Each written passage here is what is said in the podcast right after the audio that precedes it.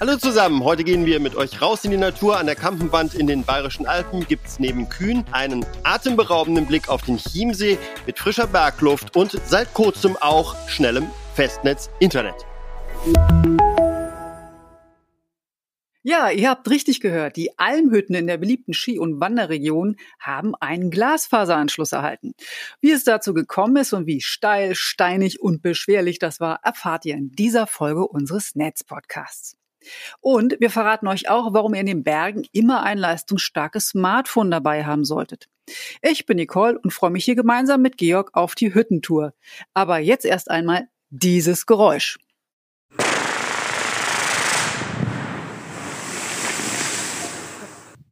Na, wer kommt drauf, was das wohl gewesen ist?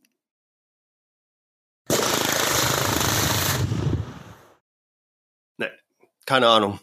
Das waren Sprengungen durch massives Gestein, die wir brauchen, um in dem harten Untergrund Kabel zu verlegen. Denn wenn es nicht mehr anders geht, dann braucht es schon ein bisschen Wumms und dann kommt man nur noch mit Dynamit weiter. Gerhard Dietmannsberger ist Geschäftsführer eines Ingenieurbüros. Es ist auf Trassenplanung und Baubegleitung spezialisiert und unser Projektpartner beim Glasfaserausbau an der Kampenwand. Es ist was sehr Besonderes. Ich meine, es ist Hochgebirge, man macht die Grasnarbe weg, drunter ist Fels. Also die haben sie da mit dem, mit dem Bagger, mit dem Presslufthammer durch den Fels gehauen, haben teilweise gesprengt. Wenn man sich so eine Sprengung vor Ort anschaut, dann sieht das tatsächlich so aus, als ob sich ein Maulwurf im Formel-1-Tempo durchs Gelände wühlt. Mit Blick auf den Umwelt- und Naturschutz sind solche Sprengungen natürlich immer das letzte Mittel. Ohnehin sind die Auflagen enorm, denn sie verlangen, dass die Landschaft nach dem Verlegen der Kabel wieder in den Originalzustand zurückversetzt wird. Dass wir die Glasfaser überhaupt auf die Alm bringen konnten, lag auch daran, dass die Gemeinde Aschau die Wasserleitung zu den Hütten erneuert hat und wir uns da drangehängt haben. Dadurch sind die Eingriffe in die Landschaft auf ein Minimum beschränkt. Die Almhütten an der Kampenwand zeigen, dass der Glasfaserausbau selbst in dünn besiedelten Regionen möglich ist, wenn die Rahmenbedingungen stimmen. Witterungsbedingt beschränkt sich der Zeitraum, in dem wir dort oben ausbauen können, gerade mal auf vier Monate, denn wir befinden uns unterhalb eines 1670 Meter hohen Berggipfels. Das verlangt den Bautrupps und den Maschinen alles ab. Geländegängige Fahrzeuge müssen die Kabel und Maschinen nach oben bringen und das ist mühsam und dauert. Übrigens, auf der Kampenwand steht das größte Gipfelkreuz der bayerischen Alpen. Unsere Glasfasertrommeln in den unterschiedlichen Farben sehen daneben aus wie riesengroße Nähgarnspulen. Und damit wurden 25 Kilometer Glasfaser verlegt und neun Almen an unser Highspeed-Netz angeschlossen. Auf einer Höhe von 1240 Metern musste außerdem noch ein Zwischenverteiler für die noch höher gelegenen Hütten installiert werden. Das ist technisch nicht möglich, das einzublasen, wenn man es von unten aus macht. Deswegen hat man hier so einen Zwischenverteiler gebaut zu den einzelnen Almen hoch. Und da führen dann diese Speedpipes-Röhrchen zu den Almen. Da sind die Glasfaserkabel eingeblasen und hier verteilt man eigentlich ein 96-faseriges Kabel auf lauter 12-faserige Kabel, sodass die Hütten um Glasfaseranschluss haben. Jede Almhütte erhält so ihre eigene Spleiskassette. Hüttenwirtin Manuela Moosmüller freut sich gleich aus mehreren Gründen über ihren Glasfaseranschluss. Sie kann jetzt ihre Bestellungen via Internet direkt von der Alm aus durchgeben. Und auch das digitale Management ihrer Kühe ist einfacher geworden. Beispielsweise kann Manuela ihre Tiere leichter ummelden, wenn diese im Juni auf die Alm hochkommen. Denn all die Kühe sind registriert und deren Aufenthaltsort muss durchgegeben werden. Aber das ist nicht der einzige Zweck des neuen Glasfaseranschlusses. Der Vorteil von unserer neuen Glasfaserverkabelung ist natürlich, ähm, dass wir dann jetzt ein Festnetztelefon haben, weil Handyempfang auf der Kampenwand noch teilweise ein bisschen lückenhaft ist und mit der Erreichbarkeit tatsächlich manchmal ein bisschen schwierig ist, so von, von daheim hier rauf und umgekehrt. Ähm, da freuen wir uns natürlich auch definitiv auf ein Festnetztelefon und das dann einfach klingelt.